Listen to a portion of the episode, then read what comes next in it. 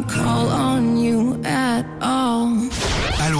le geste en plus. Oui, c'est l'heure du geste en plus à 9h47. Alors, les alternatives aux protéines d'origine animale sont de plus en plus nombreuses, Julie, et mmh. des mm. Françaises ont commercialisé un produit inédit. Oui, ce produit en question s'appelle le pas pondu et oh. c'est un œuf végétal. Cela fait 5 ans que les deux ingénieurs travaillent sur ce projet qui est désormais commercialisé en version œuf battu. Alors, avec ce produit inédit, vous pouvez faire des gâteaux, des omelettes, des pâtes fraîches, comme avec un œuf classique en fait.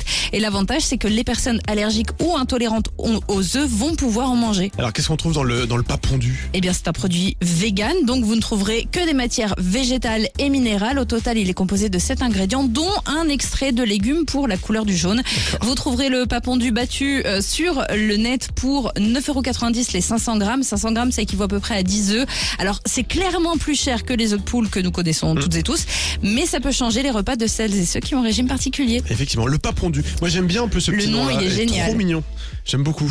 Bah, merci beaucoup, Julie. Le geste en plus retrouver sur alouette.fr. Allez, on continue avec Voit. Les innocents, maintenant, sur Alouette. colore le monde sans feutre, sans.